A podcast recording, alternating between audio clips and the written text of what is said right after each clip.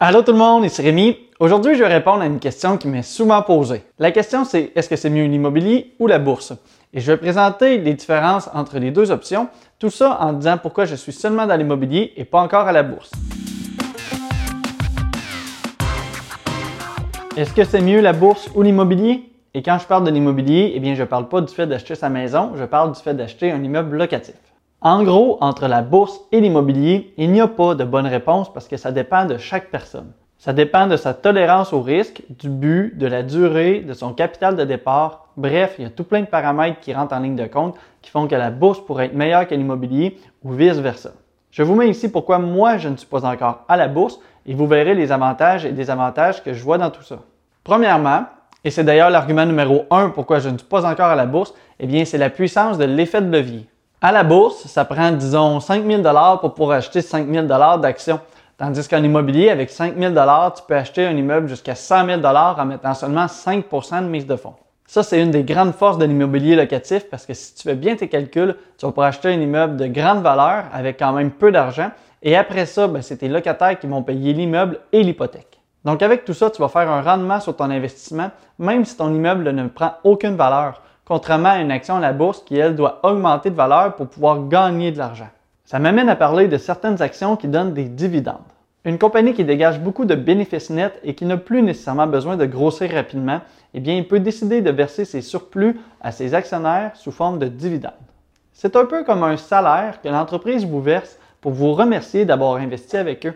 Et d'ailleurs, ce montant que vous gagnez auprès des dividendes, eh bien, c'est imposé au même taux que votre salaire. Le taux des dividendes moyens des sociétés qui composent le S&P 500, eh bien, ça varie autour de 2 à 3% Il y en a des plus hauts et des plus bas, mais en gros, c'est une moyenne.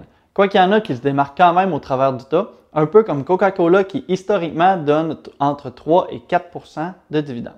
Il y a aussi des banques un peu comme la Banque nationale qui prévoit cette année donner une dividende de 5,59% ou bien la Banque de Montréal qui prévoit une prévision de 6,33 mais tout ça, ça reste à revoir, surtout avec la crise en ce moment.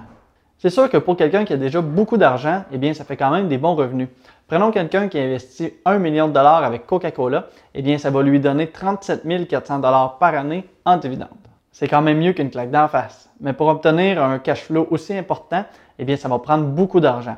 Si jamais tu as seulement 5 000 à investir avec Coca-Cola, eh bien, tu vas recevoir 187 par année. Et ça, ben, il va falloir que tu enlèves les impôts. Donc, après impôt, à part un bon resto, tu ne pourras pas payer grand-chose avec tout ça. Mais là, tu te dis que l'action prend aussi de la valeur, et c'est vrai, mais ça peut aussi en perdre comme on voit en ce moment. Et à la bourse, quand ton action en monte ou à descend, eh bien cet argent-là, c'est de l'argent théorique. Parce que tu ne peux pas dire que tu as gagné ou tu as perdu avec la bourse tant et longtemps que tu n'as pas vendu. Si tu achètes une action 100 et qu'elle prend 2% de valeur, eh bien tu viens de théoriquement gagner 2% c'est-à-dire 2 sur 100 Avec l'immobilier, il y a aussi une plus-value théorique, mais le calcul ne se fait pas tout à fait de la même façon. Disons que tu achètes un immeuble qui vaut 100 000 et tu y mets 20% de mise de fonds, tu vas donc investir dans le projet 20 000 Maintenant, si ton immeuble prend 2% de valeur, ce qui est la même prise de valeur que l'action qu'on vient de calculer, eh bien, tu vas avoir gagné 2 000 Mais ce 2 000 $-là, tu vas le mettre en relation avec ton argent investi, c'est-à-dire le 20 000 Donc, tu vas avoir gagné un rendement de 10% tout ça, c'est encore théorique parce que tu vas le toucher seulement si tu réussis à vendre ton immeuble au prix que tu souhaites. Mais en immobilier, c'est aussi possible d'avoir des cash flows avec des investissements beaucoup plus petits. J'ai acheté un immeuble avec 50 000 de mise de fonds et qui me donne un cash flow à toutes les années de 25 000 Ça, c'est un cash flow de 50% par année. On est quand même très loin du million de dollars que ça prend avec Coca-Cola pour pouvoir avoir un bon revenu de dividende. Il y a quand même un autre avantage indéniable de l'immobilier, c'est-à-dire que c'est physique, c'est quelque chose qui est tangible. Tandis que des actions, eh bien, ce ne sont que des chiffres sur un écran pour la plupart du commun des mortels. Et ces chiffres-là, ils peuvent monter très haut très vite, comme ils peuvent aussi descendre très bas aussi très vite. La valorisation des entreprises, eh bien, ça se fait selon l'offre et la demande à la bourse. Un peu comme l'entreprise Facebook où la capitalisation boursière en ce moment est de 472 milliards de dollars. Et ça, c'est même après une chute de 24% due aux événements récents. Le prix des actions de Facebook a monté au travers des dernières années pour finalement descendre en flèche dernièrement. Et pourquoi ça? Eh bien, en fait, il y a plusieurs entreprises à la bourse qui ne sont plus réellement classées selon leurs bénéfices et leurs actifs, mais plutôt selon l'offre et la demande. Facebook a fait un chiffre d'affaires de 55 milliards de dollars en 2018. C'est excellent, mais son bénéfice net est quand même en bas de ça.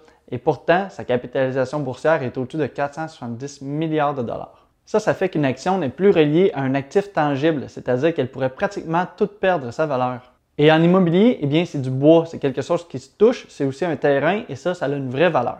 C'est sûr que si tu t'occupes pas de ton immeuble, eh bien, ça se peut qu'il perde un peu de valeur dans le temps, mais il vaudra toujours quelque chose, tu perdras jamais tout. L'autre point qui fait que je suis en immobilier plutôt qu'à la bourse, eh bien, c'est justement parce qu'en immobilier, tu as un pouvoir sur ton actif. Tu peux décider de ne pas entretenir ton immeuble et ça, ça va faire perdre de la valeur. Mais tu peux aussi décider de l'entretenir, de le rénover, de l'agrandir et d'augmenter les loyers. Tout ça, ça fait monter rapidement la valeur de ton immeuble et c'est toi qui en as le contrôle. À la bourse, eh bien, tu peux choisir dans quoi tu investis, mais une fois que tu l'as mis là-dedans, tu fais juste te croiser les doigts et tu attends. Depuis que je m'intéresse à l'argent en général, j'ai jamais espéré avoir beaucoup d'argent dans le seul but d'être riche. Ce que je recherche réellement, eh bien, c'est la liberté financière, c'est-à-dire que je peux travailler par choix et non par obligation. Et pour y arriver, eh bien, je ne veux pas compter que sur la prise de valeur des actions qui fait qu'un jour, ça pourrait augmenter et que je pourrais en profiter une fois que je le vends, parce que aussi le marché, eh bien, pourrait tomber. J'aime mieux quelque chose qui me donne un rendement mensuel, qui me donne un revenu garanti et qui me permet de profiter peut-être éventuellement d'une prise de valeur. Les gens auront toujours besoin d'habiter quelque part et c'est encore plus vrai en situation de crise comme en ce moment parce que c'est un besoin essentiel. D'année en année, il va toujours y avoir de plus en plus de monde sur la planète. Pourtant, la Terre ne grossit pas. Donc ces gens-là, il va falloir les mettre quelque part. Eh bien, l'immobilier locatif, ça n'ira pas en descendant. Donc, pour faire une analogie de ma vision des choses, j'aime mieux gagner 1000 dollars par semaine à vie pour avoir une certaine sécurité qui me permet d'avoir de l'argent tout au long et d'en profiter, plutôt que de gagner 1 million de dollars, mais que je pourrais toujours avoir peur de perdre si jamais je fais mal les choses. Mais avec tout ça, il y a quand même des avantages d'aller à la bourse plutôt qu'en immobilier. Et un des avantages, c'est que premièrement, tu peux débuter avec à peu près rien. Avec seulement 100 dollars, c'est possible d'acheter des actions assez simplement, même que tout ça peut se faire en ligne. C'est un gros avantage plutôt qu'en immobilier où ça prend souvent des dizaines de milliers de dollars pour pouvoir débuter. Un autre avantage à la bourse, eh c'est que ton investissement est beaucoup plus liquide, c'est-à-dire que c'est beaucoup plus facile de revendre ses actions rapidement plutôt que de vendre son immeuble. Si un coup dur arrive et que tu as besoin de vendre tes actions, eh bien, ça va être beaucoup plus facile que de vendre ton immeuble au prix du marché. Par contre, il faut faire attention parce que si jamais tu as besoin de vendre tes actions, ça pourrait mal tourner. Parce qu'en ce moment même, si quelqu'un doit vendre ses actions de façon un peu forcée, eh bien oui, il va pouvoir le faire. Mais en même temps, le marché a chuté et il va devoir encaisser une perte d'environ 20% plutôt que s'il n'était pas obligé de le vendre et qu'il puisse le garder pendant encore quelques mois ou quelques années, le temps que tout ça soit replacé. Et le dernier avantage, selon moi, pour la bourse plutôt que l'immobilier, eh bien, c'est que la bourse, c'est quelque chose qui est plutôt passif. Pour un investisseur à long terme, tu achètes, tu attends et tu revends. En gros, c'est pas plus compliqué que ça. Tandis qu'en immobilier, la passivité, eh bien, ça existe, mais il y aura toujours quand même des petites choses à faire, même si tu mets ton immeuble en gestion. Il y aura aussi une courbe d'apprentissage plus longue en immobilier, mais surtout qui va toucher différents domaines. Et ça va toucher tout ce qui est un peu légal, le physique d'un immeuble et aussi la relation avec les clients et les locataires. Et dernière différence que je trouve entre les deux, eh bien, c'est au niveau des avantages fiscaux. Et là, je dois dire que je ne suis pas fiscaliste, je ne veux pas vous donner de conseils précis, je suis seulement là pour vous montrer certaines différences. Prenez quand même toujours le temps de voir un spécialiste avant de prendre une décision précise. En immobilier, c'est possible de prendre de l'amortissement, ce qui va te permettre de retarder l'impôt à payer au travail des années. Il est aussi possible de faire des rénovations, ce qui va te permettre en quelque sorte de transformer cet argent-là en valeur dans ton immeuble et tout ça, ça ne sera pas imposé.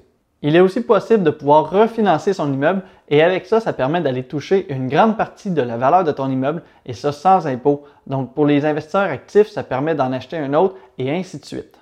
À la vente de l'immeuble, il y aura quand même de l'impôt à payer sur la plus-value et ça, c'est la même chose que ce soit en immobilier ou à la bourse. Dans ma vidéo sur les quatre piliers de la richesse, je parle que ce n'est pas une obligation, mais que c'est quand même une bonne idée de se diversifier en utilisant plusieurs des quatre piliers. C'est pourquoi je viens de m'ouvrir un compte avec Disnat chez Desjardins pour pouvoir commencer à investir. D'ailleurs, je ne suis pas le seul parce qu'avec la bourse qui a chuté, eh bien, il y a plusieurs personnes qui croient que c'est un bon moment d'embarquer dans le bateau avant que ça remonte. Desjardins a enregistré une hausse de 300% auprès de ses inscriptions sur Disnat et il y a aussi plusieurs autres banques qui ont vu leur inscription monter. De mon côté, je vais vous tenir au courant une fois que j'aurai moi-même testé certaines théories et connaissances. En terminant, je veux rappeler que dans tout investissement, particulièrement à la bourse, il faut être prêt à prendre une part de risque. Ne mettez jamais tous vos œufs dans le même panier et ne mettez jamais plus que ce que vous êtes prêt à perdre parce que c'est quelque chose qui malheureusement pourrait arriver. Faites attention, prenez des risques calculés. Et voilà, immobilier ou bourse, il n'y a pas vraiment de mauvaise réponse et c'est pas moi qui va vous juger. Maintenant que vous avez appris un peu la différence entre ces deux piliers, j'espère que ça va vous aider pour faire un choix éclairé sur vos finances. Et si vous voulez en apprendre plus, n'hésitez pas à vous abonner à ma chaîne pour pouvoir voir les prochaines vidéos que je fais sur le thème de la finance et de l'immobilier. Vous pouvez aussi aimer la vidéo si vous appréciez le contenu. C'est un gros plus pour pouvoir m'aider avec l'algorithme de YouTube. Merci de votre écoute. À la prochaine.